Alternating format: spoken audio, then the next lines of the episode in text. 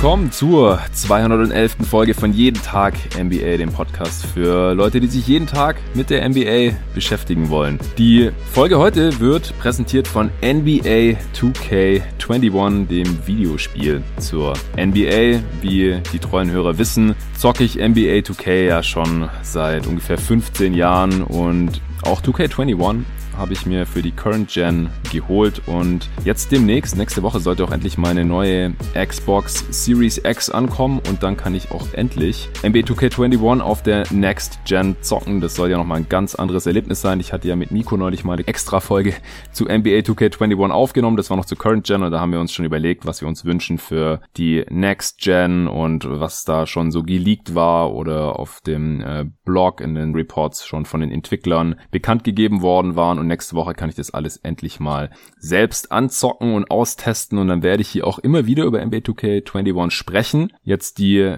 nächsten Wochen erstmal wird NBA 2K21 immer wieder hier eine Folge präsentieren, ist quasi also als Sponsor dabei jetzt auf absehbare Zeit, was mich riesig freut, denn ich meine, was gibt's für eine bessere Kombination als jeden Tag NBA und NBA 2K21? Das äh, passt echt wie Arsch auf Eimer, wie man so schön sagt. Und ähm, mal gucken, was ich da dann so draus mache. Da gibt's jetzt hier auch keinen Werbespot in der Folge oder so. Ich denke, ihr wisst alle, worum es bei NBA 2K21 geht und was das ist und warum man damit Spaß haben kann. Aber ab und an werde ich hier halt im Pod immer wieder drauf zu sprechen kommen. So, und heute geht's um die besten Off-Seasons diesen Jahres. Ich habe natürlich wieder den Julian Lage, Kollege von GoToGuys.de am Start. Hey Julian. Hallo Jonathan. In der letzten Folge haben wir uns ja schon sehr ausführlich über die schlechtesten Managementleistungen in dieser Off-Season unterhalten. In allererster Linie geht's ja da um die Free Agency und Trades, die passiert sind. Draft klammern wir hier so ein bisschen aus, weil es halt schon ein ziemlicher Crapshoot ist und schwer zu bewerten ist, anderthalb Wochen nach der Draft. Man hat natürlich so eine gewisse Tendenz und es kann im Endeffekt auch alles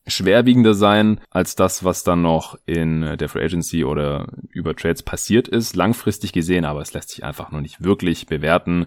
Und äh, wenn euch meine Meinung zur Draft interessiert, dann hört euch einfach das Draft Recap an. Da hatte ich einen Podcast aufgenommen zusammen mit dem Tobi Berger, auch Draft-Experte von GoToGuys.de. Und deswegen verzichten wir hier heute weitgehend auf weitere Analysen dazu. Und auch bei den besseren Teams, ähm, die jetzt hier in diesem Pod heute auch stärker vertreten sind, da äh, spielt die Draft halt normalerweise auch eine untergeordnetere Rolle. Wir haben uns wieder jeder drei Teams überlegt, die wir in der Offseason hier besonders überzeugend fanden. Und ich würde sagen, Julian, leg doch einfach mal los und und präsentiere uns dein erstes Team oder ich weiß nicht, ist es auch das Team, das du für am überzeugendsten hältst?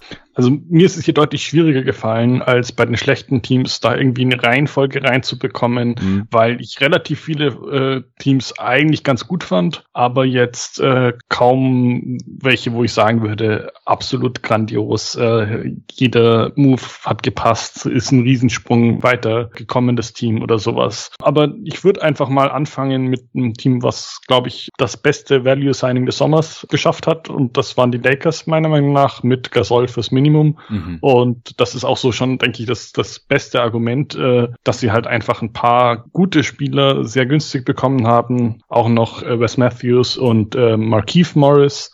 Matthews hat die Biannual Exception, Markeith Morris auch das Minimum, sind einfach gute Rollenspieler, die ja teilweise auch, auch letzte Saison oder also letzte Saison ist ja gerade ein paar Wochen her, aber ja, ja. Beim äh, Meisterschaftsrun halt weitergeholfen haben. Gasol, sehr guter Spieler, der deutlich weniger Geld genommen hat, als er vielleicht hätte bekommen können. Und mhm. das finde ich, ist einfach ja richtig gut gelaufen. Äh, viel trägt da vielleicht die Stadt auch dazu bei oder die Meisterschaft gerade, aber egal, jedenfalls finde ich sehr gute Offseason, allein schon dadurch. Und dann gibt's ja noch ein paar andere Deals, die ich jetzt auch zumindest nicht katastrophal fand. Ja, allen voran wahrscheinlich Dennis Schröder für Danny Green und der Pick, aus dem dann Jaden McDaniels wurde zu den Oklahoma City Thunder, die dann ihrerseits ja wieder Danny Green äh, zu den Sixers geschickt haben. Der ersetzt de facto Rondo, den man nicht gehalten hat. Der hat ja dann für gutes Geld bei den Hawks unterschrieben und ansonsten hat man mit KCP noch einen eigenen Spieler gehalten, drei Jahre 39 Millionen Äh, Im letzten Jahr sind aber nur 4,9 Millionen garantiert.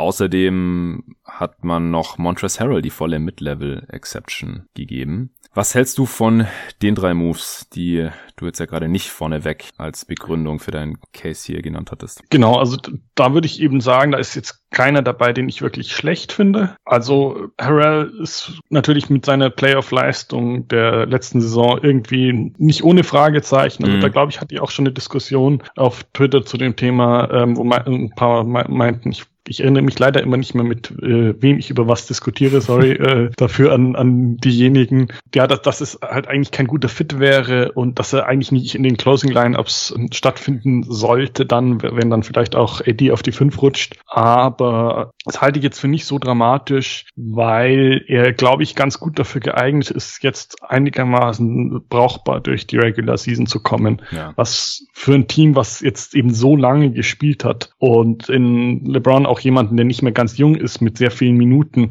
glaube ich, einfach eine wichtige Sache ist. Ja. Und das kann, glaube ich, Harrell, also der, da funktioniert er einfach in dieser Rolle, der, der irgendwie schlechteren Teams dann halt seine, weiß nicht, paar 20 Punkte einschenkt oder sowas, weil sie nicht, nicht sinnvoll verteidigt bekommen, wenn er irgendwie mit einem brauchbaren Guard, der dann zum Beispiel Schröder sein könnte, halt irgendwie da ähm, seine, seine Punkte macht.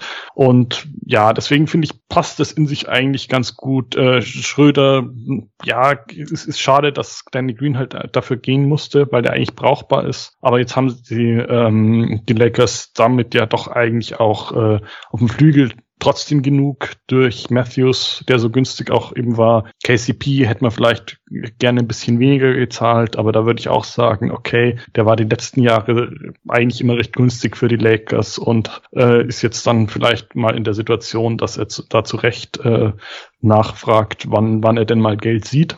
Ja, aber also, ja. ich glaube, also seit er bei den Lakers ist, auch dadurch, dass er bei Klatsch ist, ist er im Schnitt, hat er schon seine Kohle bekommen. Also mal eher mehr, mal ein bisschen weniger. Also ich denke aber auch, dass er jetzt diesen Deal schon wert ist. Also 13 Millionen im Schnitt für jemanden, der in den Playoffs durchaus starten kann und teilweise in manchen Finals Games so der drittbeste Laker war. 3D, äh, finde ich das schon angemessen. Also ich glaube, der wird auch jederzeit tradebar sein auf dem Deal jetzt. Das äh, finde ich schon durchaus in Ordnung. Bei Harold, ich sehe es ein bisschen ambivalent, weil halt der, der Unterschied zwischen Regular Season und Playoffs aus meiner Sicht enorm ist. Und ich verstehe schon, warum man es kritisch sehen kann, jetzt hier im Spieler äh, zwei Jahre volle Mid-Level Exception, zweites Jahr auch Player Option, äh, was dann halt so ein bisschen auch von Teamseite die Flexibilität nimmt, äh, diese Kohle zu geben, wo man halt weiß, der kann in der Crunch-Time wahrscheinlich zumindest gegen die besseren Teams oder in den meisten Matchups nicht spielen. Und dann äh, ist man halt noch eher gezwungen, small zu gehen oder im Prinzip aber halt auch das zu machen, was man jetzt letztes Jahr in den Finals eh gemacht hat. Äh, aber das, das beschneidet dann halt so ein bisschen eine Option, aber in der Regular Season, da stimme ich dir schon zu. Also der hat letztes Jahr fast 19 Punkte pro Spiel gemacht, Sixth Man of the Year. Äh, also mit Schröder und ihm hat man jetzt hier auch zwei der besten Sixth Man der gesamten Liga reingeholt. Äh, Schröder wird vielleicht aber auch starten. Avery Bradley hat man ja jetzt auch nicht halten können. Der hat seine Play Option ja nicht gezogen und dann jetzt bei den Heat angeheuert. Ist aus, also Schröder ist aus meiner Sicht ein Upgrade gegenüber Rondo und Bradley, also Rondo in der Regular Season definitiv, in den Playoffs in den meisten Spielen halt höchstwahrscheinlich auch. Er hat vielleicht nicht ganz, er hat nicht das Standing natürlich von Rondo und das ein oder andere Spiel, das Rondo in, in den Playoffs dann gezeigt hat, das muss Schröder erstmal noch zeigen. Aber unterm Strich auch ein ein klares Upgrade und ich denke auch nicht, dass der Unterschied zwischen Wes Matthews und Danny Green so riesig ist, denn Danny Green hat halt leider auch schon ein bisschen abgebaut die letzten Jahre. Also das sind auch alles Moves, die ich eher positiv sehen würde und vor allem auch dadurch, dass man halt Gasol noch so billig bekommen hat. Also wenn jetzt irgendwie die Gehälter von Gasol und Harrell umgedreht wären, dann würde sich da wahrscheinlich auch keiner beschweren oder man kann es auch einfach so sehen. Man zahlt jetzt halt 12 Millionen für die beiden zusammen und das ist halt vollkommen in Ordnung für die Center-Rotation. Mir fehlt jetzt halt noch so ein bisschen äh, der Center-Typ, den man jetzt gar nicht nicht mehr hat, nachdem Dwight Howard halt zu den Sixers abgewandert ist und man McGee ja wegtraden musste, damit man Gasol einen Zweijahresdeal anbieten kann. Halt dieser Rim Running, Rim Protecting Big, der fehlt jetzt halt so ein bisschen. Also klar, Gasol ist ein ganz guter Rim Protector, wenn auch natürlich beileibe nicht so athletisch wie Howard und McGee dafür verteidigt er halt sehr viel smarter und ist unterm Strich auch der bessere Defender als beide, aber halt auch nicht der, der Rebounder jetzt und Harrell ist halt schon eher so der, der Rim Runner und auch Offensiv-Rebounder, aber halt dafür defensiv. Nicht der Body, auch nicht der Rebounder wie jetzt ein, wie ein Dwight Howard zum Beispiel. Beispiel. Also da werden sie sich ein bisschen verändern müssen. Aber ich habe sie auch jetzt hier relativ deutlich mit der besten Offseason, weil das Ziel war einfach Contender-Status halten, wenn möglich sogar noch verbessern äh, auf die jetzt wahrscheinlich relativ harte Regular Season nach so einer kurzen Pause und mit einem sehr alten Superstar mit LeBron vorbereiten, indem man halt Spieler hat, die in der Regular Season halt die, die Scoring-Last äh, auch ein bisschen abnehmen können und äh, das, das kann man dann schon machen, ähm, über, über Harrell die Offense mehr laufen zu lassen, Schröder ein bisschen was machen zu lassen und halt die Rollenspieler sind unterm Strich jetzt halt auch ein bisschen besser und mit so einem, ja, ist zwar ein bisschen inkonstant, aber geht ja schon Richtung Stretch Big. Mit, mit Gasol hat man jetzt hier halt auch nochmal Element drin, das man vorher nicht so hatte. Markeith äh, war auch wichtig. Also ich bin auch schon ziemlich begeistert von der Offseason der Lakers. Ja, ich glaube, da sind wir uns so einig, da brauchen wir gar nicht groß weiter zu drüber diskutieren, oder? Ja, nice, würde ich sagen. Dann äh, kommen wir zum nächsten Team. Ich, als du gerade gesagt hast, kein Team hat sich so richtig klar verbessert oder sowas, äh, da habe ich gedacht, hm, was ist denn mit Phoenix? Also übersehe ich da jetzt irgendwas, was nicht geil war. Also, wie gesagt, Draft ausgeklammert, bin ich selber kein Fan von. Smith sieht einfach aus wie ein Reach an 10. Das war bei Cam Johnson vor einem Jahr oder vor anderthalb Jahren jetzt auch schon der Fall. Der sah im Nachhinein jetzt ein bisschen besser aus. Äh, aber wie gesagt, ich, mich würde es wundern, wenn Jalen Smith über seine Karriere jetzt diese Draft-Position rechtfertigt. Man hatte jetzt de facto wahrscheinlich ein Backup-Big gedraftet und das sollte man einfach nicht tun an der zehnten Stelle. Aber ansonsten bin ich halt sehr großer Fan von dieser Offseason die natürlich mit dem äh, Trade für Chris Paul angefangen hat. Äh, das Trade-Paket fand ich vom Gegenwert in Ordnung. Da hatte ich ein bisschen Angst, dass man den zehnten Pick noch mitschickt oder halt einen äh, weniger geschützten Pick in der Zukunft. Jetzt hat man den 22er Top 12 Protected mitgeschickt. Natürlich mit Ricky Rubio, den äh, Chris Paul ja de facto ersetzt und der ein großes Upgrade ihm gegenüber ist. Also Rubio war noch nie All-Star und Chris Paul ist so einer der besten Point Guards der Liga-Geschichte. War letztes Jahr erst im All-NBA Second Team und hat sein Team auf Platz 6 in der Western Conference geführt und die Rockets in Spiel 7 äh, mitgezwungen und so. Also ich denke, das ist gar keine Diskussion. Äh, Ubre musste leider rein aus Salary-Gründen, äh, was mir persönlich als Fan natürlich ein bisschen weh tut, aber er hat in der Bubble gar nicht mitgespielt. Die Suns haben ihn jetzt spielerisch gar nicht so sehr vermisst. Genauso Aaron Baines, den man wegziehen lassen äh, hat, dann, was folgerichtig war, nach dem äh, Smith-Pick und dann hat man als dritten Center noch Damian Jones reingeholt, die Mid-Level Exception Jay Crowder gegeben. 30 Millionen, 10 Jahre, genau der Spielertyp, der das höchstwahrscheinlich wert ist und den die Suns hier noch gebraucht haben. Einfach einen größeren Wing-Defender, der, äh, wenn der Wurf fällt, halt offensiv ähm, ja sein, seinen, seinen Wert hat, seine Daseinsberechtigung hat und halt ein 3D-Spieler ist. Also im Prinzip hat man hier jetzt den Schritt gemacht, ein ernsthaftes Playoff-Team zu werden, eine perfekte Situation zur Weiterentwicklung des Kerns um Booker, Aiton und Bridges zu schaffen. Ich denke, die werden alle sehr von Chris Paul und den anderen Wets, die man noch reingeholt hat, Etwan Moore, Langston Galloway, äh, profitieren. Man hat eigene Free Agents gehalten zu soliden Preisen, wie ich finde. Scharic 9 Millionen pro Jahr über drei Jahre, quasi Mid-Level Double Exception Höhe ist okay für so einen dritten Big in der Rotation, der alles ein bisschen kann. Carter als 3D Guard gehalten, knapp 12 Millionen über drei Jahre. Campaign ist auch noch da und so ein bisschen halt die Grundlage geschaffen, um dann halt vielleicht in zwei Jahren, wenn Chris Pauls Vertrag ausläuft, dann sich noch zu einem Contender weiterzuentwickeln und da dann halt nochmal so eine kleine Transformation zu machen. Hast du da irgendwas dran zu kritisieren oder habe ich das vorher ein bisschen falsch verstanden? Ähm, nee, ich meinte eher so in die Richtung, dass sich niemand wirklich so ganz ähm, herausgehoben hat aus den Off-Seasons, finde ich, dass es eben sechs gab, die ich eigentlich ganz gut fand. Und äh, dass ich jetzt nicht unbedingt sagen würde, die Lakers waren wahnsinnig viel besser als die Suns oder eins der anderen Teams okay. äh, hier dabei. Ähm, ich, ich fand diese Suns Off-Season auch sehr gut. Ich hatte sie jetzt hier an drei gesetzt. Ähm, ich bin vielleicht ein bisschen skeptischer, dass sie jetzt Chris Paul quasi so am äh, Gipfel seines Werts, was den aktuellen Vertrag betrifft, ertradet haben. Mhm. Dafür war aber das Paket immer jetzt noch nicht so schlecht. Also man könnte ja rechnen, Uber hat den Thunder nochmal ein First eingebracht. Bei Rubio ist es schwieriger, weil der in einem größeren Paket äh, getradet wurde, aber es war schon einiges, was die äh, Thunder dafür für ihn bekommen haben. Ähm, und ja, er war halt jetzt letztes Jahr quasi das erste Mal seit, äh, ich weiß nicht wie lang, also gefühlt seit immer, ähm, mal die Komplett. komplette ja. Saison eigentlich fit. Und da kann es natürlich passieren, dass er dann irgendwie ähm, entweder während der Saison oder was er auch äh, leider öfter hatte, dass er dann in den Playoffs halt irgendwie in der zweiten Runde wäre natürlich für die Suns schon schon auf jeden Fall äh, grandios, wenn sie überhaupt in die zweite Runde kommen. Aber ja. dass er dann an irgendeinem Punkt halt äh, dann äh, verletzt ist und dann könnte es halt sehr schnell gehen, dass die Saison und auch der Wert dieses Vertrags äh, den Bach runtergeht. Ja, also ich glaube, wenn er mal irgendwie so ein paar Spiele ausfällt selbst wenn es in den Playoffs wäre, dann wäre das nicht besonders tragisch, denn äh, das Fenster der Suns, um irgendwas zu gewinnen, das geht ja gerade erst auf. Ja. Booker ist 24, ja. Ayton 22, Bridges auch äh, 23 oder 24. Also ja, die haben noch ein paar Jährchen Zeit zum Glück. Äh, natürlich sollte man nicht immer so denken, aber es wäre jetzt nicht so tragisch wie bei den Clippers oder Rockets, wenn Paul sich doch mal verletzen sollte. Und da sehe ich halt auch eher äh, positiv oder optimistisch, weil das jetzt für mich nicht nach Glück aussieht, dass Paul sich mal einfach nicht verletzt hat, sondern er hat ja anscheinend sein gesamtes Training und seine Ernährung so umgestellt, dass er halt mal fit bleiben kann und schon blieb er fit. Da stellt sich für mich immer die Frage, wieso erst äh, in so hohem Alter und nach so vielen Jahren in der NBA, aber gut, manche, bei manchen klickt halt irgendwie erst später. Ich will das jetzt auch nicht zu sehr bewerten, aber für mich passt es dann halt schon ganz gut zusammen, dass er da anscheinend einschneidende Veränderungen vorgenommen hat und dann auf einmal halt fit bleibt. Und ich glaube, ein Spiel hat er ausgesetzt in der gesamten letzten Saison. Also wenn er das annähernd halten kann, die nächsten ein, zwei Saisons und nur leicht abbaut und vielleicht dann halt auch weil äh, es möglich ist in diesem Teamgefüge, die Rolle ein bisschen kleiner wird und so, dann ist er zwar wahrscheinlich weiterhin ein bisschen überbezahlt, aber das ist dann halt auch nicht so besonders tragisch, denn wie gesagt, in zwei Jahren kann sich das Team ja dann schon wieder neu orientieren, ähm, vielleicht Capspace haben, je nachdem. Und das ist jetzt auf jeden Fall kein schlimmer Vertrag. Also fast egal, was passiert. Also außer wenn er jetzt halt irgendwie zum Sport in Berlin wird oder so. Und das sehe ich jetzt halt. Also das werde ich mal, das hoffe ich einfach mal, dass das nicht passiert.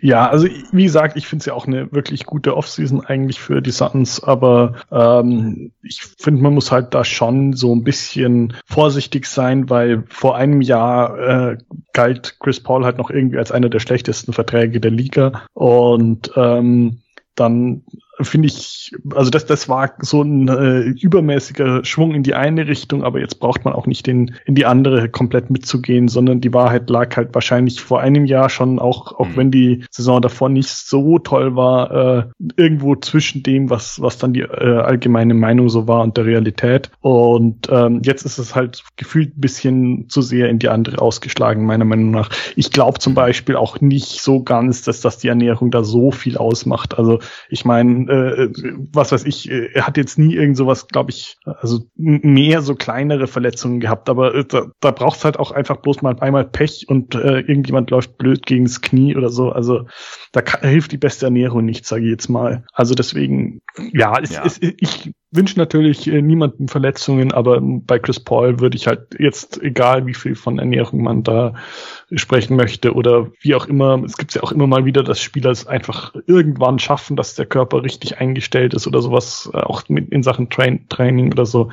Aber ich würde nicht darauf wetten, dass er jetzt die zwei Jahre, die jetzt äh, wahrscheinlich noch bei den Suns bleibt, äh, eben ja ähnlich fit bleibt wie letzte Saison. Ja, nee, es, es ist, ein, ist immer ein Risiko in dem Alter. Aber es kommt halt immer drauf an. Klar, wenn er jetzt irgendwie gegen die äh, Korbanlage kracht und sich das Bein bricht wie Paul George oder so, also da kann er die beste Ernährung haben, dann hält der Knochen das halt nicht aus. Aber bei so Soft-Tissue-Verletzungen, äh, also bei ihm war es ja meistens irgendwie der hintere Oberschenkel, Hamstring-Injuries und so, also da kann die Ernährung halt schon zumindest eine Rolle spielen. Also ich auch als jemand, der sich äh, relativ viel mit Ernährung noch befasst, so im, im Privaten, mit Mikro-, Makronährstoffen und so weiter und mit verschiedenen Trainingsmethoden. Ich glaube da halt schon dran, dass ein Effekt haben kann, natürlich nur begrenzt, aber es ist halt aus meiner Sicht jetzt kein Zufall gewesen, dass er jetzt halt mal zufällig fit war und, und dann äh, tradet man gleich irgendwie Gott und die Welt für ihn. Und wie gesagt, wenn ich jetzt ein Contender gewesen wäre oder möchte gern Contender, äh, der denkt dann mit Chris Paul zocke ich nächstes Jahr um die Championship mit, wie die Sixers oder Bucks oder so. Also da hätte ich dann auch sehr aufgepasst. Da wäre mir das auch zu riskant gewesen. Aber bei den Suns ist es ja nicht so. Also es wäre natürlich jetzt ein bisschen schade, wenn sie nicht in die Playoffs kommen, aber in dieser Western Conference ist es jetzt nicht, nicht gesagt, dass sie das jetzt unbedingt schaffen, aber wenn sie halt dann direkt in die zweite Runde einziehen würden, dann wäre das ja schon ein Riesenschritt nach vorne. Also alles irgendwo zwischen Platz neun und äh, einer, einer soliden ersten Runde oder sowas ist, ist ja schon vollkommen in Ordnung und das ist halt mit Chris Paul deutlich realistischer geworden. Aber wenn wir das also ähnlich sehen bei den Suns, ich denke, dann äh, können wir das ja jetzt auch hierbei belassen eigentlich. Also freut mich, dass du das ähnlich positiv siehst wie ich, die ganzen Signings. Also so an, an Crowder oder Scharic oder so hast du jetzt auch nichts auszusetzen? Ähm, nicht unbedingt. Also die Deals finde ich sind, sind alle okay. Und sie haben ja auch noch ein paar ganz brauchbare Minimum-Leute mit äh, Moore und Galloway. Vielleicht hätte ich ganz gerne wegen dem, was wir gerade angesprochen hätten, der Verletzungsanfähigkeit, ähm, da noch irgendjemand mit ein bisschen mehr äh, Spielmacher Präsenz mhm. und vor allem halt auch etablierter als jetzt. Also da haben sie ja quasi nur Guards, die eigentlich nie so richtig Spielmacher waren oder die noch nie so richtig langfristig sich in der NBA in dem Team festgesetzt haben. Ja, genau. Also es ist im Prinzip Campaign und alle anderen sind eher so Combo Guards, die jetzt nicht die Playmaker sind. Da wäre dann halt wahrscheinlich Devin Booker wieder mehr gefragt. Ähm, aber allgemein lässt Monty Williams halt ein System laufen, das jetzt nicht so sehr vom primären Ballhändler abhängt. Die Suns hatten letzte Saison ja auch die meisten Assists pro Spiel und bei äh, Assistrate und Pässen äh, pro Spiel und so weiter waren die auch alle ganz oben mit dabei er waren die Suns auch immer ganz oben mit dabei. Deswegen ist es nicht so super tragisch, wenn jetzt Chris Paul mal doch irgendwie ausfallen sollte. Aber klar, wenn man da jetzt noch einen solideren Backup-Point Guard gehabt hätte, die Suns-Fans haben da teilweise auf DJ Augustine gehofft. Aber ganz ehrlich, ich bin froh, dass die ihm jetzt nicht irgendwie 21 Millionen über drei Jahre angeboten haben, sondern Crowder geholt haben und dann halt so Galloway, Etwan, Moore, so verkappte Combo Guards noch als äh, Backup-Plan und dann muss halt Booker bisschen mehr machen. Wirklich schwierig wird es dann erst, wenn Chris Paul und Booker sich gleichzeitig verletzen sollten oder sowas, aber dann äh, haben sie eh ein großes Problem, weil dann sind halt die besten beiden Spieler verletzt. Welches ist denn das Team, das du jetzt auf Platz zwei gesetzt hast? Ja, ich glaube, das ist so einer der, der ungewöhnlicheren Picks hier. Mhm. Ähm, ich habe die Grizzlies an zwei gesetzt. Ja, ich habe es mir fast gedacht. ähm, was äh, bin, bin ich doch so vorhersehbar. Ähm, ne, es ist jetzt quasi ja irgendwie so genau das Gegenteil dazu, was ich ähm, über den Trade für Justice Winslow ähm, mir immer gesagt und gedacht habe. Mhm. Also das war ja meiner Meinung nach eine, also ich, ich habe zum Thema ähm, schlechteste Offseasons ja das äh, Hayward Signing für ziemlich ziemlich miserabel erklärt mhm. äh, und äh, der der ähm, Trade für Winslow ist, glaube ich, auch einer der, der fünf schlechtesten oder sowas, die ich äh, hier so mitbekommen habe. Aber jetzt, diese Offseason, ist es dann halt wieder deutlich besser gelaufen. Und was mir vor allem gefällt, dass sie halt keine so wirklich unverständlichen Win-Now-Aktionen äh, gestartet haben, sondern halt einfach nur interessante junge Spieler, die sie im Kader hatten und die, ja. äh, weil, weil sie alle irgendwie Second Rounder oder undrafted waren, ähm, relativ äh, kurze Verträge nur hatten, jetzt ausgelaufen sind die Verträge Verträge, die haben sie für, denke ich, sehr brauchbare Deals verlängert. Ähm, Melton hat mit Abstand am meisten bekommen. Das müsste so knapp mit Level Exception, ich glaube acht Millionen waren es pro Jahr ähm, gewesen sein. Und äh, dann die anderen beiden eher so im, im Bereich der äh, einem äh, Rookie-Scale äh, Deal entspricht. Also alles, denke ich, sehr brauchbare Deals für Spieler, die genau in die äh, weitere Entwicklung des Teams passen. Und ja, jetzt, jetzt in, in der Hinsicht kann ich jetzt sogar fast dem Trade für Winslow ein bisschen mehr abgewinnen, weil jetzt das Gehalt, was sie damit aufgenommen haben, sie jetzt halt daran gehindert hat, irgendwelche äh, Aktionen zu starten, wie wir es einen mal Gordon Hayward. Ja, er hätte irgendwie auch nicht zum Grizzlies Front Office gepasst. Das hat sich ja letzten Sommer eigentlich schon angedeutet angedeutet. Ich habe den Winslow Trade auch nicht ganz so negativ gesehen wie du. Das hängt natürlich auch noch davon ab, wie Winslow sich jetzt entwickelt. Äh, das bleibt natürlich noch abzuwarten, wie er jetzt bei den Grizzlies zocken wird, aber ähm, da hatten wir ja schon mal ausführlich. Ich glaube, das war in der Grizzlies Preview Review damals äh, Ende März oder Anfang April ist die dann glaube ich rausgekommen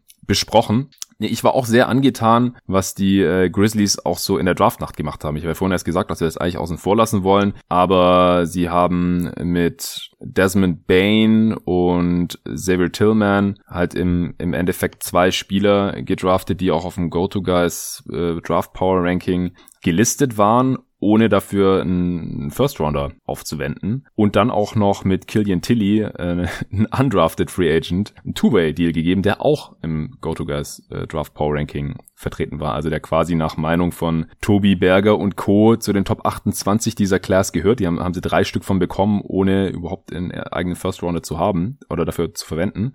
Und zwar Bane haben sie draften können an 30 mit dem Pick der Celtics, weil sie im Endeffekt das Gehalt von Mario Hesonia aufgenommen haben. Von den Blazers, die dafür dann Ennis Kanter von den Celtics bekommen haben. Super Deal für mich. Und äh, Tilly, äh, den haben sie wie gesagt einen Two-Way-Deal gegeben. Ich wollte aber eigentlich gerade auf Tillman hinaus. Äh, Namen sind einfach zu ähnlich. Den haben sie von den Kings bekommen und dafür halt äh, einen anderen Second Rounder und einen zukünftigen Second Rounder rüber geschickt. Also das finde ich einfach äh, sehr cooles äh, Draft Pick Management. Natürlich bleibt abzuwarten, wie gut diese drei Spieler jetzt wirklich werden, aber das sieht halt schon ziemlich positiv aus. D'Anthony Merton ist einer meiner Lieblingsspieler. Ich war extrem traurig, als er da von den Suns weggetradet wurde und der hat jetzt hier, äh, was waren es, knapp 35 Millionen über vier Jahre bekommen, absteigender Deal auch. Das ist auch immer cool, denn jetzt hatten die Grizzlies halt die Kohle und in Zukunft sind sie dadurch flexibler, wenn er weniger verdient. Und äh, der Witz ist ja hier an der Stelle auch, dass er jetzt der bestverdienste Spieler seines Draftjahrgangs ist, weil er halt schon nach zwei Jahren jetzt äh, hier einen einigermaßen großen Vertrag unterschrieben hat, während die ganzen First Rounder noch auf ihren äh, Rookie-Deals, die ja immer vier Jahre gehen, äh, sitzen. Und da, glaube ich, ja? hatte, hatte ähm, Tobi Bühner gleich eingeworfen, ist das nicht äh, der Andrew Ayton mehr Geld verdient, also als es irgendwie auf Twitter rumging? Ja, also ich glaube, dadurch, dass der Deal absteigend ist, könnte es sein, dass er wirklich mehr verdient. Ich kann mal kurz gucken, was Ayton... Also Ayton hat 10 Millionen dieses Jahr ah. und ähm, also das, das glaube ich, da hat sein Agent das irgendwie nur ähm, Vogue oder Rams, wie auch immer, gesteckt und der hat es nicht nachgeprüft und das einfach so weiter getweetet. Also Aiden verdient schon mehr. Also vielleicht kann man irgendwie argumentieren nach dem Prinzip mehr garantiertes Gehalt über die Karriere bisher oder sowas. Das kann sein. Hm. Ähm, aber praktisch äh, hat er doch nicht die meisten. Also muss man doch äh, mal alles nachrechnen, was Shams und Bush so raustweeten. Ja, ich meine, die sind halt, sie sind halt leider äh, doch in erster Linie für Gerichte bekannt und nicht für Draft-Analyse, äh, Ge Gehalts, äh, ja, Rechnungen ja. und ähnliches. Ja gut, dann äh, verdient Aiden irgendwie ein paar tausend Dollar mehr als äh, Merton, aber ist dann ist, ist natürlich trotzdem ganz witzig, auch für zwei Spieler, die am Anfang ein äh, paar Spiele zusammen gemacht haben beim, bei, bei den Phoenix Suns. Ja, also ich fand die Grizzlies auch ziemlich gut, aber es war ja jetzt auch relativ wenig äh, so dass ich sie jetzt halt hier nicht in äh, meine Top 3 reingepackt hätte. Also eher positiv. Ich habe es auch bei meinen Honorable Mentions noch mit drin hier. Aber wir hatten ja auch im letzten Pod bei den schlechtesten Offseasons ein paar Mal gesagt, ja, war jetzt eigentlich zu wenig, um das jetzt wirklich hier abzustrafen. Und bei den Grizzlies würde ich es halt umgekehrt fast so sehen. Also für mich war dann, glaube ich, der, der Deal für Bane der Schlüssel. Also jetzt gar nicht unbedingt, weil ich Bane so toll finde. Dafür kenne ich mich mit dem Draft zu wenig aus. Vor allem, wenn es dann mal irgendwie in, in die späteren Picks geht, sondern einfach, weil das ähm, genau die Art von Deal ist, die sich für so ein Team äh, anbietet. Ja. Also man nimmt ein bisschen Gehalt auf und äh, bekommt dafür, also ich glaube, sie haben noch irgendwie zwei Seconds auch rausgeschickt äh, an, an die äh, Celtics dann, aber dann so einen Spieler bekommen, das äh, ist doch einfach genau die Art von Deal, die man möchte. Und in der Summe ist es dann einfach für mich doch gerade gut genug, äh, dass, dass man es als äh, ja signifikant in, hinsichtlich dieser Offseasons hier sehen sollte, finde ich. Und dann landen sie da für mich auch, weil die anderen Teams, die noch in Frage gekommen wären, die haben immer alle für mich so ein kleines als Fragezeichen auch ja. mit dabei. Das kann ich mir vorstellen, da bin ich gleich gespannt. Äh, zu Bane, ich glaube, das mit den Seconds, das wurde nur vermutet, solange noch nicht klar war, dass sie den Vertrag von Hesonia schlucken. Also als noch nicht klar war, dass die Blazers damit eingebunden wurden, denn auf Spottrack hier steht da jetzt auch nichts mehr davon. Also ich habe es eigentlich gerade noch mal nachgeschaut gehabt. Ähm, da also die genau der ein Second Round Pick von Memphis 2023, ähm, der zweitbeste, der eigentlich also zwischen Dallas, Houston und Miami, ähm, also mit, mit komplizierteren Protections und ein 2025 habe ich jetzt hier gefunden. Okay, wo, wo hast du gefunden? Ähm, das ist jetzt also der finde ich sehr praktisch in der Hinsicht die Wikipedia-Übersicht und die verlinken auch immer gleich ähm, auf die Celtics-Erklärung. Ja, genau, äh, Celtics Pressemitteilung sagt, als Teil der Transaction und so weiter und so fort, Houston's Second Round Selection in 23 und so fort, weiter und so fort. Also okay. sie kriegen schon noch zwei Seconds dafür, die, ähm, die Grizzlies. Sie haben jetzt nicht einen ganzen First Rounder dafür, dass sie fünf Millionen Gehalt loswerden. Äh, das wäre dann, wäre dann doch ein bisschen zu viel gewesen, den einfach so zu zahlen dafür. Okay, tja, dann hat Spottrack das anscheinend nicht mitbekommen. Also auch hier muss man aufpassen. Gut, dann ähm, würde ich jetzt mal noch die äh, Oklahoma City Thunder in den Raum schmeißen. Die haben halt im Prinzip jetzt natürlich äh, hier Full-on Rebuild Mode aktiviert und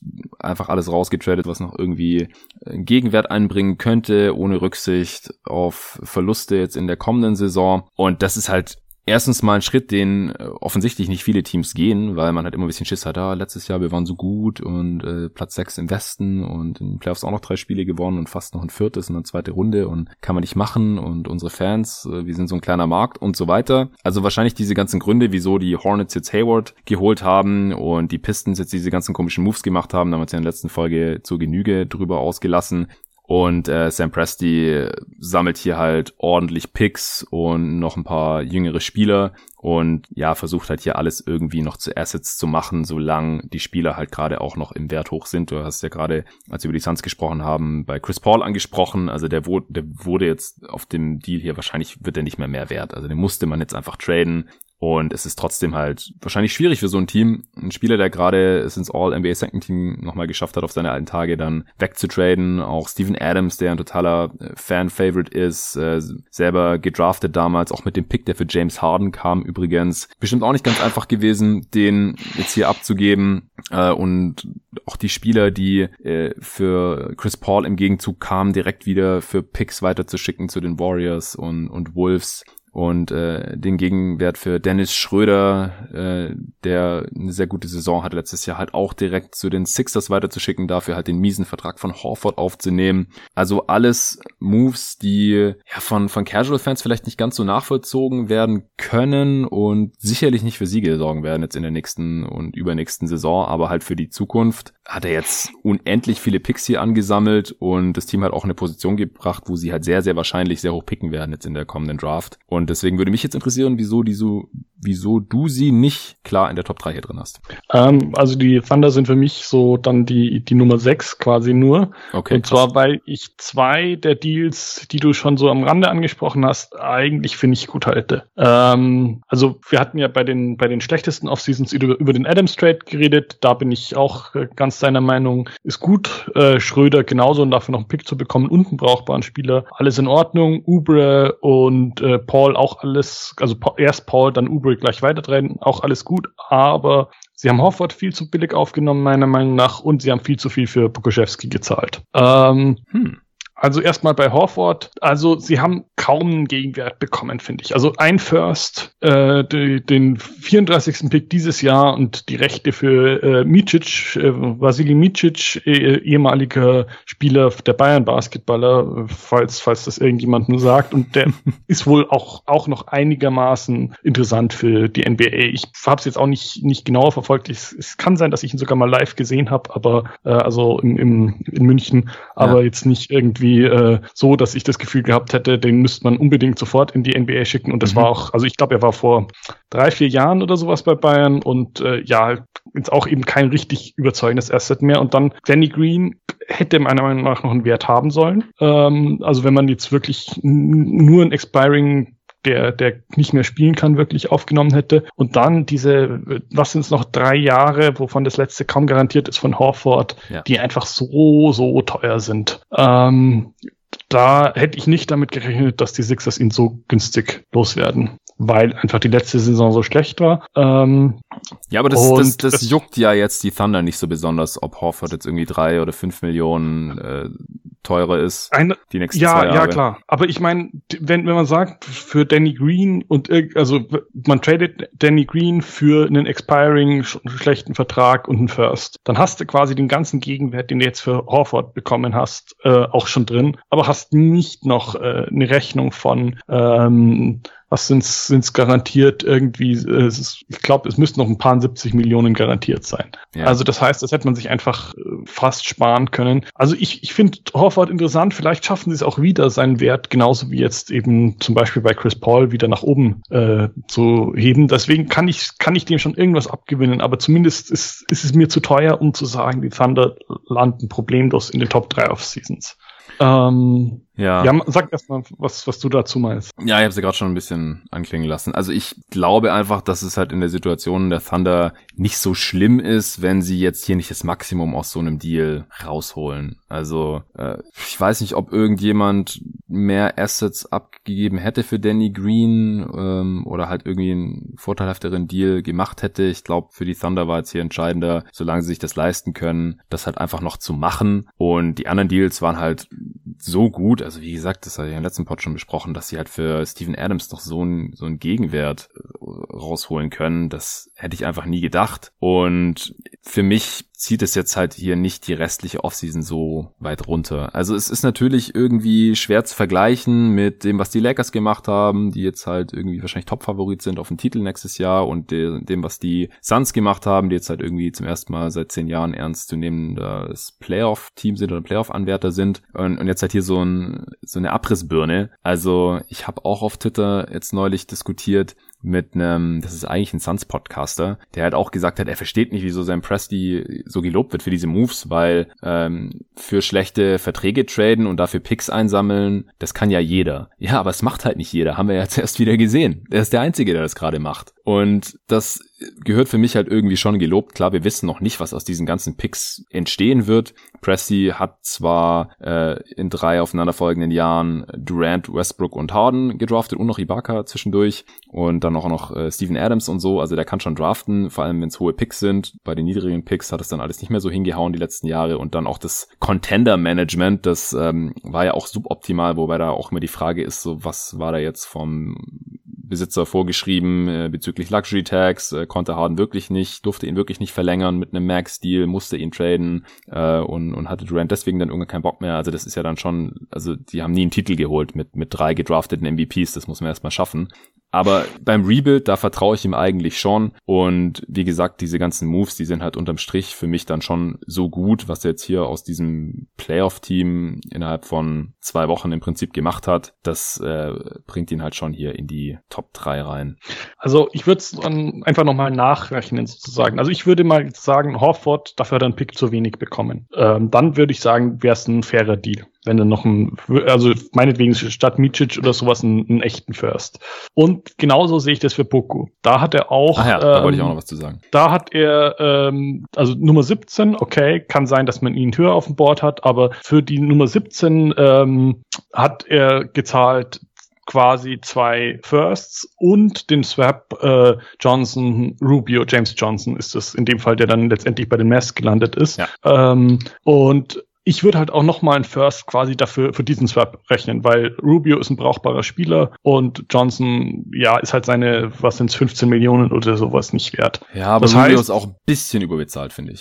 Ja, aber also ich meine, wenn du isoliert aus, aus Sicht der Suns zum Beispiel jetzt gesehen hättest, äh, irgendwie sie wollen Rubio loswerden, da hätten sie auf jeden Fall ein First verlangt, äh, um, um Johnson aufzunehmen, falls es irgendwie in ihre Pläne gepasst hätte. Hm. Also das, deswegen würde ich da halt auch sagen, dass sie, er hat quasi drei Picks in den 20ern für den 17. Pick gezahlt, würde ich mal so rechnen. Das ist auch nochmal einer zu viel. Und ähm, wenn man dann halt irgendwie hat, im Horford-Deal einen zu wenig bekommen, im Poco-Deal einen zu viel gezahlt, dann sind es die, die er vielleicht äh, gut reingeholt hat bei, bei Adams und Co., sind es die zur Hälfte wieder wettgemacht. Und dann bleibt halt nicht mehr so viel übrig, was ich als wirklich äh, überragend gut oder sowas sehen würde, dass jetzt, dass jetzt die Thunder unbedingt in den Top 3 landen würden. Ja, ich denke, also ich kann halt auch die Poco-Aktion sehr gut nachvollziehen, weil ich ihn selber auch sehr positiv sehe. Also wie gesagt, wir wollen es immer nicht zu sehr hier einfließen lassen, aber die Thunder hatten halt auch keinen eigenen hohen Pick und das ist suboptimal, wenn man die nächste Saison eigentlich nur für Spielentwicklung nutzen kann, wenn man dann gar keinen eigenen hohen Draft-Pick hat. Und wenn man jetzt Poco aber in seiner Top 10 hat, was ich hatte, oder vielleicht auch noch viel höher, also ich habe ihn auf manchen Boards in der Top 3 gesehen, weil er einfach ein krasses, mhm.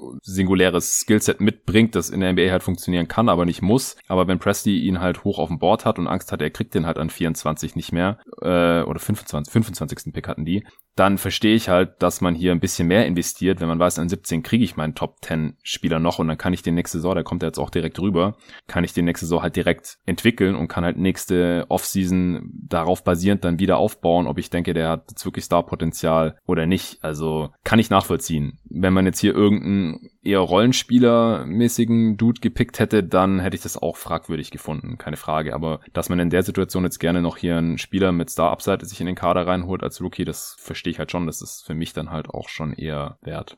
Ja, also mir geht's wirklich dann nur um, um die Draft-Picks. Also er hat mhm. meiner Meinung nach, wenn man jetzt nicht schaut, welche Namen stehen dahinter, was man natürlich irgendwie nicht machen kann, weil wer, wer wäre vom Bord gewesen, Poco jetzt, ähm, hätte äh, Presti vielleicht den Trade einfach nicht gemacht kann sein. Ja. Aber äh, er hat einfach, wenn man jetzt rechnet, äh, die, die Picks, die er bezahlt hat und der Johnson Rubio Swap, äh, dann war das meiner Meinung nach einfach zu viel für einen 17. Pick. Und zwar deutlich zu viel. Und ähm, da glaube ich, kommt so ein bisschen auch, auch dann ins Spiel ein Team wie die Thunder, das so viele Assets hat. Da verlangen dann vielleicht auch die Trade-Partner ein bisschen mehr, mhm. als ähm, wenn man überzeugend sagen kann, ja, sorry, mehr können wir nicht traden. Das ist alles, was bei uns an, an Assets irgendwie verfügbar ist. Und da ja, entstehen ja automatisch Probleme wieder dadurch, aber ja, dann ich, es ist auch okay, dann da irgendwie mal ein Pick zu viel dafür zu zahlen, wenn man wirklich an den Spieler glaubt. Das muss dann halt ein General Manager verantworten. Und ja, aber deswegen die, diese Summe, diese Rechnung macht halt für mich irgendwie nur wenig Sinn, wenn man jetzt nicht ganz hoch äh, auf, äh, also Poco wirklich, äh, wie du schon sagst, irgendwie Top 5 oder sowas sieht. Dann ist natürlich alles in Ordnung, aber das wollten wir außen vor lassen. Ja, okay.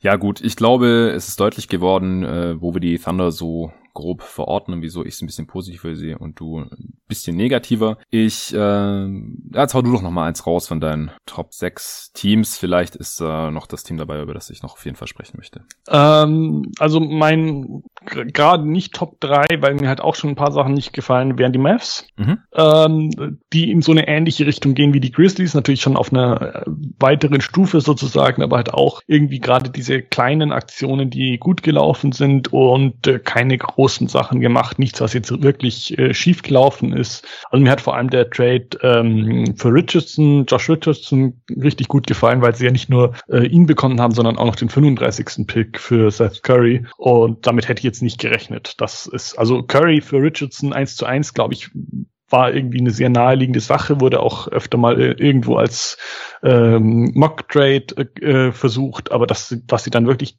noch was dazu bekommen und nicht umgekehrt, das hätte mhm. zum Beispiel vor einem Jahr niemand erwartet. Da wäre es eher umgekehrt gewesen. Die Mavs hätten noch 35 drauflegen müssen. Ja, klar. Also Curry ist halt gerade eher im Wert hoch gewesen, Richardson eher im Wert tief nach einer äh, leicht enttäuschenden Saison und für die Sixers, die hatten da halt auch ein bisschen Druck, weil sie äh, damit ja auch ein bisschen Geld sparen für diese Saison bezüglich äh, Luxury Tax und den Mavs kam das halt natürlich auch gelegen, weil Richardson nächste Offseason ausläuft, im Gegensatz zu Curry und sie da dann halt wieder ihren 2021er Free Agency Plan verfolgen können. Also das, das fand ich auch einen ziemlich starken Deal. Und was hältst du so von den anderen Deals? Oder warum hast du sie dann ähm, nicht in der Top 3 letztendlich? Also mir gefällt eigentlich auch der Rest größtenteils zumindest die wichtigeren Sachen, also dass sie das zweite Jahr von Dallin Wright losgeworden sind. Ähm, das hatte ich ja schon bei den, bei den Pistons erwähnt, dass ich den für mhm. die Pistons jetzt nicht so richtig überzeugend fand ähm, und für die Mavs eigentlich sehr gut. Also ich glaube, sie haben zwei Seconds quasi dafür gezahlt, dass sie Dallin Wright und Justin Jackson in ähm,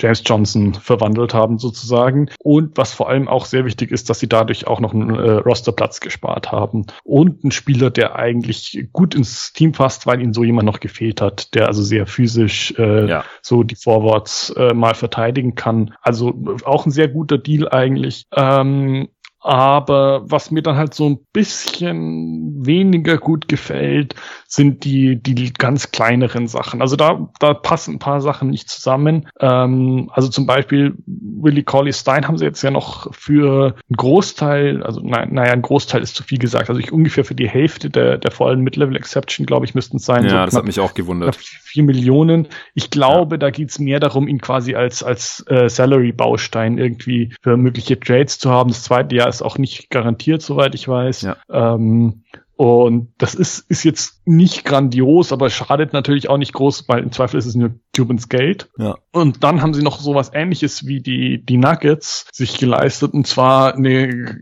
ganze Sammlung an Guards unter 6'3. ja. Also sie hatten schon Brunson, äh, Burke, Trey Burke hat in der Bubble ziemlich gut gespielt, kann ich auch nachvollziehen, ähm, dass man ihn dann halten möchte. Dann haben sie Tyrell Terry gedraftet, mhm. ähm, mit einem 31. Pick müsste das gewesen sein. Ja. Und dann hat jetzt Barrier nochmal ein Minimum-Deal bekommen. Und da kann, also genau genommen von den Spielern ist wahrscheinlich keiner unter den acht besten der Mavs. Und ja. äh, das heißt, wer von denen bekommt Minuten? Und vor allem Brunson, Burke, Terry, das ist halt, da, da, da weiß man dann halt auch nicht, wem will man wirklich den Vorzug geben. Und da frage ich mich dann, warum? Warum haben sie dann zum Beispiel statt Terry nicht irgendwie einen Stash-Spieler gedraftet? Ich glaube, ähm, einen danach ist Maledon. Äh, ja, ein 34, aber vom, ja. Vom mhm. Ja, okay, jetzt drei, drei danach äh, ja. kommt das gleiche raus quasi. Also das wäre dann meiner Meinung nach viel logischer gewesen, vor allem, weil sie jetzt halt auch noch viel zu wenig äh, Roster-Spots eigentlich haben.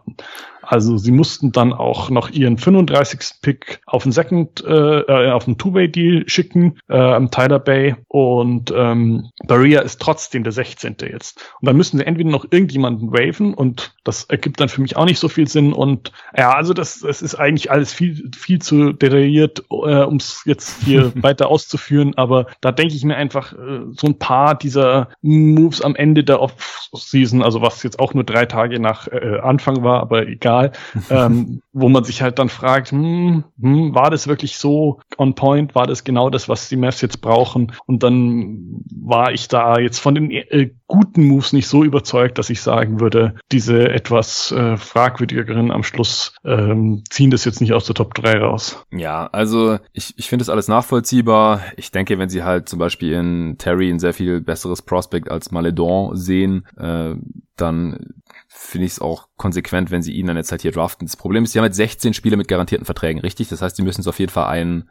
noch kicken, nachdem sie Barrea gesigned haben und nachdem er jetzt der letzte war, wird er es wahrscheinlich nicht sein. Äh, es macht halt irgendwie keiner wirklich Sinn. Also, ja. äh, wenn man sich den Kader anschaut, es gibt niemanden, wo ich sagen würde, es ist wirklich sinnvoll. Also entweder sie haben jetzt wirklich Barrea nur noch mal gezahlt, so nach dem Prinzip, hey, äh, aus alter Verbundenheit kriegst du jetzt noch mal Gehalt und wenn du dich vielleicht durchsetzt, dann, dann halten wir dich aber sonst gibt es eigentlich niemanden, den sie entlassen können. Also ich meine, ähm, Terry natürlich nicht oder so die die Der ganzen hat jetzt einen Vierjahresvertrag bekommen erst äh, gestern. Also ja. auf gar keinen Fall. Ähm, es macht auch wenig Sinn, dass sie Wesley Iwundu äh, gleich wieder entlassen, den sie jetzt gerade wieder geholt hatten und der finde ich eigentlich auch noch ein ganz interessantes Signing ist. Ähm, und alle anderen sind eigentlich irgendwie als äh, Salary-Bausteine ganz brauchbar, zum Beispiel Marjanovic, Boban, ähm, willst du eigentlich auch nicht gleich wieder entlassen. Also das Einzige, was noch irgendwie Sinn ergeben könnte, wenn sie Brunson vielleicht noch irgendwie wegtraden zum Beispiel. Mhm. Dann, also, weil den hat man jetzt, glaube ich, gut ersetzt. Äh, der, der hat ja doch auch einiges gespielt in den letzten Jahren mhm. und vielleicht könnte der noch für ein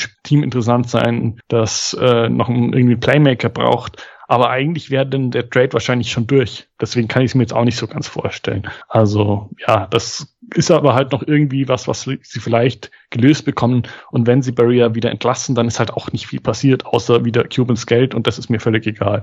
Ja, genau. Nochmal 2,6 Millionen äh, Rentenvorschuss für José Juan Barrea. Äh, und wenn er jetzt auf einmal voll krass ist im Training Camp oder in der Preseason, dann äh, müssen sie vielleicht einen von den anderen wegtraden.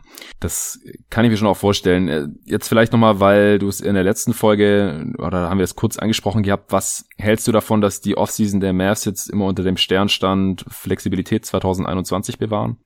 Ähm, da habe ich wirklich gar nichts dagegen einzuwenden, weil ich zum Beispiel Josh Richardson in jedem Fall äh, für eine interessante Verpflichtung halten würde. Und selbst wenn es jetzt irgendwie nichts mit, mit dem ganz großen Free Agency Signing wird und man dafür dann äh, feststellt, Richardson passt gut bei uns rein, gehen wir ihm halt nochmal irgendwie in 16 Millionen über, also 16 mal 4 oder sowas, meinetwegen könnte ich sagen, okay, war, war trotzdem eine solide Entscheidung. Ähm, und ich habe mir auch, auch relativ früh in der Offseason gedacht, nachdem einige andere Teams halt sehr stark äh, investiert haben und zwar auch, auch wirklich einiges an Picks eben rausgehauen haben, also ganz äh, erster Linie natürlich die Bugs. Es wäre auch nicht so richtig sinnvoll gewesen, wenn man dann jetzt irgendwie halt auch noch All-In gegangen wäre, weil die Preise gerade anscheinend sehr hoch sind für mehr oder weniger brauchbare Spieler. Ja. Also deswegen lieber noch mal abwarten und dann kann man nächsten Sommer noch mal schauen. Und es ist auf jeden Fall sinnvoll, den nächsten Sommer zu nutzen, weil äh, es ja die letzte Möglichkeit ist, vom niedrigen, ähm, also relativ niedrigen Vertrag von Luka Doncic zu, zu profitieren. Danach wird er ja sicher seine äh, Maximum Extension bekommen mhm. und äh, das ist dann halt einfach im Sommer 21 die letzte wirkliche Möglichkeit. Ja. Ich äh, würde jetzt noch ein paar Worte sagen zu den äh, kleineren Sachen, also was sie da bezüglich äh, Draft und, und danach Two-Ways gemacht haben. Also Josh Green an 18 finde ich einen sehr, sehr geilen Pick. Den hatte ich, glaube ich, an 10 gerankt oder so Also, wenn der was wird als äh, ziemlich kräftiger und einigermaßen athletischer 3D-Spieler, dann ist das genau das, was man in der Zukunft neben äh, Luka Doncic haben möchte. Nate Hinton war noch ein Geheimtipp von äh, David. Der hat hier einen der beiden Two-Ways bekommen, den anderen Tyler Bay bekommen. Der wurde teilweise auch, ja, in der ersten Runde noch, also ich denke Pick 35 war da auch schon ganz solide. Muss man hoffen, dass sein, sein Wurf kommt und äh, ist halt ein sehr athletischer Defender, äh, was halt ja dann perspektivisch auch sehr gut passen kann. Und Freddy Gillespie waren sogar noch ein Geheimtipp von äh, Torben. Der hat jetzt aber keinen der Two-Ways bekommen, deswegen wird er wahrscheinlich keinen Roster-Spot mehr bekommen. Vielleicht zockt er dann für das G-League-Team der Mavs oder so. Ja, ich denke, das war jetzt auch mal wieder schön für die äh, zahlreichen Mavs-Fans, auch unter den Hörern dieses Podcasts. Da hatte ich neulich auch die Anregung bekommen, dass ich doch öfters mal über die Mavs sprechen sollte und da du die Mavs ja auch verfolgst und die hier doch eine ziemlich interessante Offseason hatten, bin ich froh, dass wir das jetzt auch erledigt haben. Ich würde sagen, äh, wir besprechen jetzt vielleicht noch ein Team und dann soll es auch gewesen sein. Und zwar würde ich gerne noch über die Sixers sprechen. Also wir haben ja vorhin schon über den Horford-Dump gesprochen zum Beispiel. Also der allerwichtigste Move, und wieso sie eigentlich fast schon automatisch einer der Gewinner dieser Offseason für mich sind, ist, dass sie Daryl Morey gehired haben.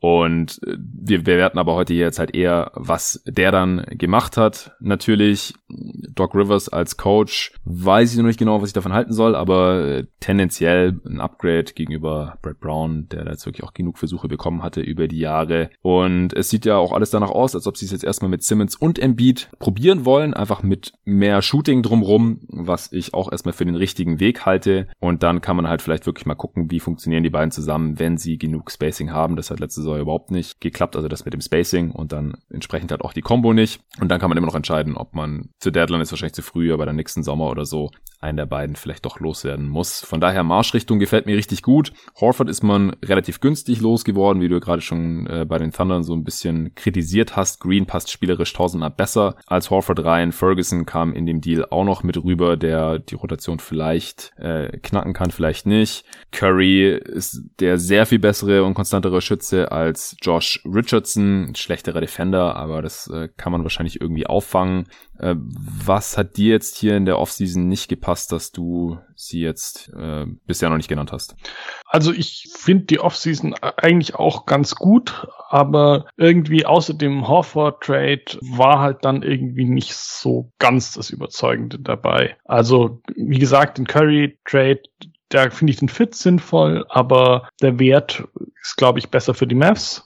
Ja, dazu ähm, muss man ähm. sagen, die Sixers hatten zu viele Second Rounder, die mussten da ein paar loswerden, weil die gar nicht genug Kaderplätze hatten. Deswegen hatte der 35. Pick da jetzt auch nicht so super viel Wert für sie. Ja, gut, aber es gab genug Teams, die ähm, Seconds für Future, Seconds vertradet haben oder sowas. Also das ja. hat, hat, das wäre auch anders gegangen, wenn sie den äh, nicht hätten dafür abgeben müssen. Also ich finde den okay. Trade trotzdem jetzt auch nicht, nicht schlecht für die Sixers, einfach weil der Fit sich anbietet. Sie brauchen einfach Shooting. Ähm, aber sonst ist da halt irgendwie nichts dabei, wo ich jetzt sagen würde, grandios. Also jetzt auch irgendwie der, dieser Trade, ähm, den fand ich für beide Seiten sinnvoll. Den hatten wir bei den Pistons schon angesprochen, dass jetzt halt Tony Bradley, den die Pistons gerade von den Jazz aufgenommen hat, hatten für mhm. irgendwie, also ich glaube, da haben sie sogar noch Seconds dafür bekommen. Den haben sie jetzt dann nochmal weitergeschickt an die Sixers. Also irgendwie eine, eine ganz komische Situation. Und dann ähm, Smith einfach äh, gestretched waved und sowas. Also, aber da, da denke ich mir jetzt auch, das ist jetzt nicht der Deal für die Sixers, der äh, mich vom Hocker reißt. Und ja, dann war da halt einfach nichts dabei mehr, außer dem irgendwie sehr notwendigen Horford-Deal,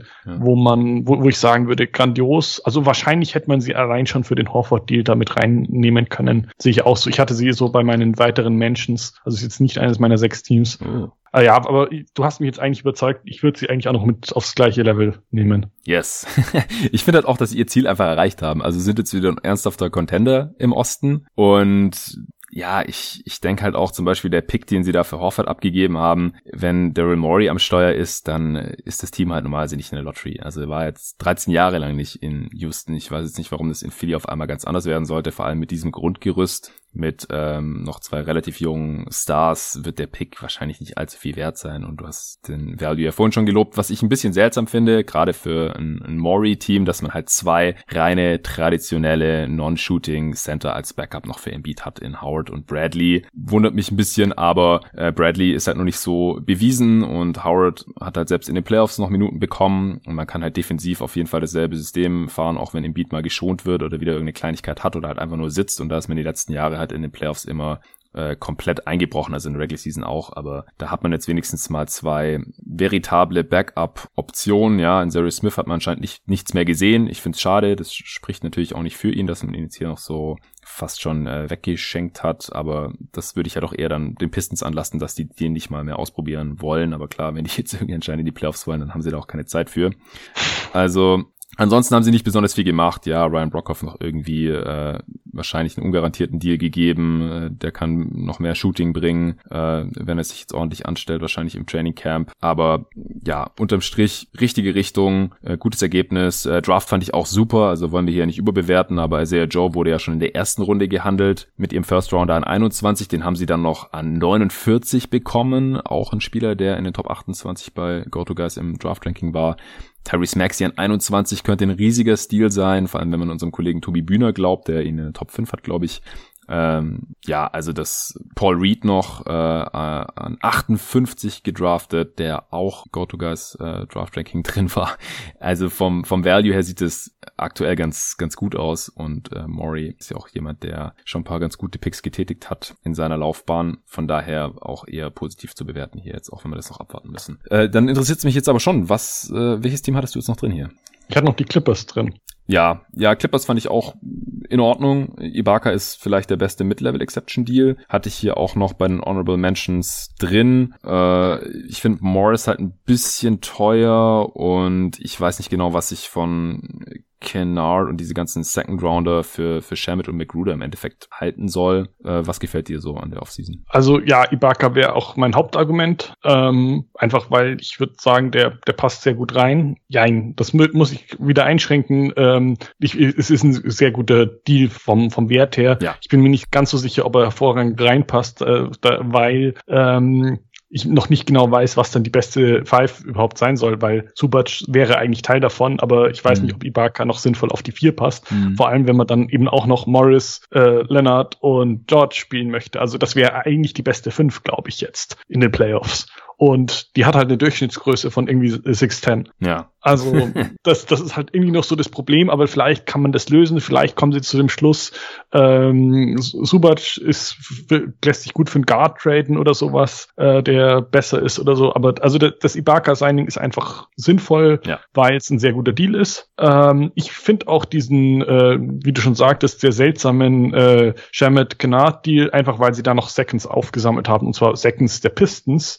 die wahrscheinlich, wenn ich mir dieses Management anschaue, sehr hoch sein werden. Ähm, ja. Also 2024, 25 und 26. Das ist halt jetzt auch noch was, was man vielleicht in irgendwelchen Win-Now-Moves nochmal verbrauchen kann. Während ähm, ja die, die äh, Clippers halt bisher quasi alles, was sie irgendwann mal an Picks äh, hatten, äh, eigentlich abgegeben hatten für den George Trade und dann noch für, ähm, für Morris. Also das heißt, ist einfach eigentlich auch sinnvoll, dass sie da noch ein bisschen was äh, bekommen haben und gleichzeitig sind sie ja auch noch mit Gruder losgeworden. Also das war, finde ich, auch ein guter Trade. Und der Morris-Vertrag ist teuer, vor allem wenn man sich anschaut, wie viel sein Bruder bekommt. ähm, ja. Aber das ist halt auch mal wieder so ein Fall, wo ich sagen würde, ja, was, was äh, kümmert mich ähm, Ballmers Geld? Ja. Also ich denke mal, wenn es darum geht, äh, die, die Steu äh, Luxussteuer irgendwann mal zu bezahlen, dann wird er da nicht Nein sagen. Kostet sie halt vielleicht dann irgendwann die Möglichkeit, die volle Midlevel zu verwenden oder sowas, aber das kann eh gut passieren. Mhm. Und ähm, dann fand ich es wichtiger, dass sie ihn halten, weil es halt sehr schwierig gewesen wäre, ihn zu ersetzen, weil sie eigentlich keine ähm, keine Möglichkeiten hatten. Nach, also sie hatten halt einmal die Mid-Level Exception äh, und dann hätten sie Ibaka nicht holen können, ähm, wenn sie irgendwie einen Mid-Level Ersatz, sagen wir mal Crowder oder sowas geholt hätten. Da finde ich es doch eigentlich so ganz passend und da müssen sie jetzt halt vielleicht noch ein bisschen schauen, wie sie diesen Kader äh, besser strukturieren oder ob ob äh, ähm, Beverly wieder so spielt, dass man damit leben kann, dass, dass er der äh, irgendwie einzige Guard gefühlt ist. Ja gut, Kennard muss man nochmal schauen, aber ja, also ich, ich glaube einfach, die Offseason war eigentlich ganz äh, interessant auch, aber weil es eben noch diese gewissen Fit-Probleme gibt, weil ich mich noch frage, wie passt diese gerade wirklich zusammen, äh, habe ich es jetzt halt auch nicht bei den allerbesten gesehen. Ja, Lou Williams gibt's auch noch, aber ich sehe das alles sehr, sehr ähnlich wie du. Morris ist so ein bisschen das Problem wieder Years, not Dollars. Also einfach vier Jahre ist äh, ziemlich happig in seinem Alter und er ist halt auch so tendenziell vielleicht zwei, drei Millionen pro Jahr überbezahlt, aber wenn Leonard und George jetzt nicht im nächsten Sommer kommen, und es war ja auch das Ziel dieser Offseason, einfach so gut zu sein, dass die nächstes Jahr nicht aus ihren Verträgen aussteigen und wieder irgendwo anders hingehen, dann äh, ist es auch völlig in Ordnung. Nur wenn nicht, dann könnte es halt hässlich werden und wenn man vielleicht irgendwann mal traden möchte und es dann nicht geht. Ibaka, wie gesagt, also ich finde es ist es schon wert, dieses Signing, dass im Zweifel jetzt Harrell halt nicht mehr in den Playoffs eingesetzt werden kann. Und äh, stattdessen Ibaka, dessen Skillset ich halt dafür sehr viel passender halte. Ich hoffe auch, dass mehr Minuten für Subac bei rumspringen, weil ja auch äh, Jermichael Green jetzt weg ist. Und und dann, ähm, ja, wie gesagt, ich weiß noch nicht, was von Canada jetzt zu erwarten ist, weil wir einfach noch nicht in einem richtig guten Team gesehen haben. Äh, Lou ersetzt Rivers als Head Coach, kann eigentlich nur besser laufen als letzte Saison. Ich gehe auch davon aus, dass es tendenziell besser läuft. Und ich glaube auch, dass sie jetzt hier das Ziel in der Offseason halt den Contender-Status zu wahren und äh, an ein paar kleinen Stellschrauben zu drehen, geschafft haben. Deswegen finde ich die Offseason auch gut, aber es war jetzt halt kein Wow-Move dabei, dass man irgendwie sagt, die sind jetzt hier der Top-Favorit oder besser als die Lakers, ganz klar, oder irgendwie sowas. Aber ja, ich, ich verstehe es auf jeden Fall, dass du sie in Top 6 drin hast. Wenn ich in Top 6 gehabt hätte, dann hätte ich sie auch drin. Ich hatte mir halt äh, die Lakers, Suns und Thunder aufgeschrieben und dann noch die Sixers, Grizzlies und Clippers als äh, Honorable Mentions. Ich möchte noch kurz die Knicks erwähnen. Ich finde es gut, dass die Knicks gemacht haben, was äh, Quatsch ist. Auch wenn man äh, sich fragen kann, was Alfred Payton für 5 Millionen jetzt unbedingt bringen soll und so. Aber ja, äh, alles, was besser ist als letzte Saison, ist schon ein Schritt nach vorne bei denen, also letzte Offseason. Hast du jetzt noch irgendwas loszuwerden? Nee, ich glaube, da, da äh, sind wir jetzt wirklich die guten Teams durch. Jetzt bleiben nur noch ein paar, wo ich halt irgendwie sagen würde, neutral bis, also auch, ja. auch die Knicks eigentlich schon so nach dem Prinzip. Äh, nicht viel passiert, äh, muss man halt in einem Team wie den Knicks vielleicht schon zugute halten, aber bei, bei vielen anderen sind ein paar ganz brauchbare Moves dabei gewesen, Blazers oder sowas, aber jetzt auch ja. nichts, wo ich sagen würde, müssen wir unbedingt noch sprechen drüber. Ja, denke ich auch. Auch die Hawks, also ich habe ausführlich in der Ernst Maschine über die Hawks gesprochen. Ich finde gut, was die gemacht haben, äh, aber ist halt im Endeffekt, sie haben das gemacht, was sie machen sollten oder was sie machen müssten. Das äh, habe ich jetzt halt nicht als so gut gesehen, dass ich sie hier erwähnen wollte oder nicht mehr als erwähnen wollte, zumindest bei den Blazers genauso. Also ich sehe halt auch nicht den Riesenschritt nach vorne. Äh, manches Signings finde ich, also Covington ist richtig gut, die anderen Sachen finde ich, muss man mal abwarten. Also ich glaube, die sind dadurch jetzt halt nicht irgendwie sehr viel näher an die Lakers und Clippers herangerückt oder so. Und deswegen würde ich das jetzt auch noch nicht unbedingt überbewerten hier.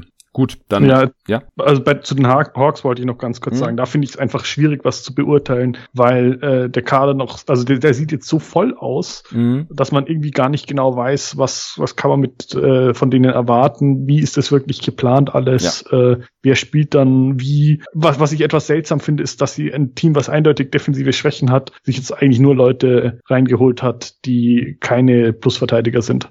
Ja, ähm, dann äh, es ist auf jeden Fall ein Plusverteidiger. Das ja, den hatte ich jetzt nicht unbedingt in der Rotation gesehen. Doch, ich glaube schon, dass er eine Rotation sein wird. Allein schon, weil er spielen muss, um, um die anderen halt auszugleichen. Also gerade neben Trey Young, damit der halt die ganzen gegnerischen Starguards mal verteidigen kann und Young dann halt auf irgendjemanden nicht so gefährlich ist, geparkt werden kann. Das äh, glaube ich schon. Und äh, dann halt Capella. Er ist auch wie ein Signing eigentlich, weil er hat noch kein einziges Spiel gemacht. Mhm. Und das ist wenigstens mal ein kompetenter Rim Protector. Das hatten die letztes Jahr einfach gar nicht. Und dann Okongwu äh, kann da, glaube ich, schon kompetent Backup sein. Aber das hatte ich alles schon in der letzten, vorletzten Folge in der Answering Machine besprochen. Deswegen, ja, denke ich, müssen wir da jetzt auch nicht mehr so viel weiter drauf eingehen und müssen einfach auch abwarten, wie die Rotation bei den Hawks aussehen wird. Ja, das ist quasi mein Punkt gewesen. Ja. Wir, da wissen wir, finde ich, noch zu wenig, während man sich halt ungefähr denken kann, wie die Clippers-Rotation mit die Barker aussehen ja. wird oder sowas. Genau. Okay, dann äh, vielen Dank dir, Julian, dass du dir die Zeit genommen hast, hier auch die besten Off-Seasons mit mir zu besprechen bei jeden Tag NBA. Auch danke an NBA 2K21 fürs Sponsoren dieser Folge und euch allen vielen Dank fürs Zuhören. Wenn ihr gerne über die Teams, die wir jetzt heute besprochen haben, diskutieren wollt oder wenn ihr das alles anders seht, dann könnt ihr es gern tun. Auch der Julian hat immer Bock drauf auf Twitter. Gerne unter jlage-gtg und ich bin natürlich auch überall zu finden unter jeden Tag NBA auf Twitter. Instagram, Facebook. Ich freue mich immer über Feedback. Vielen Dank dafür und bis zum nächsten Mal.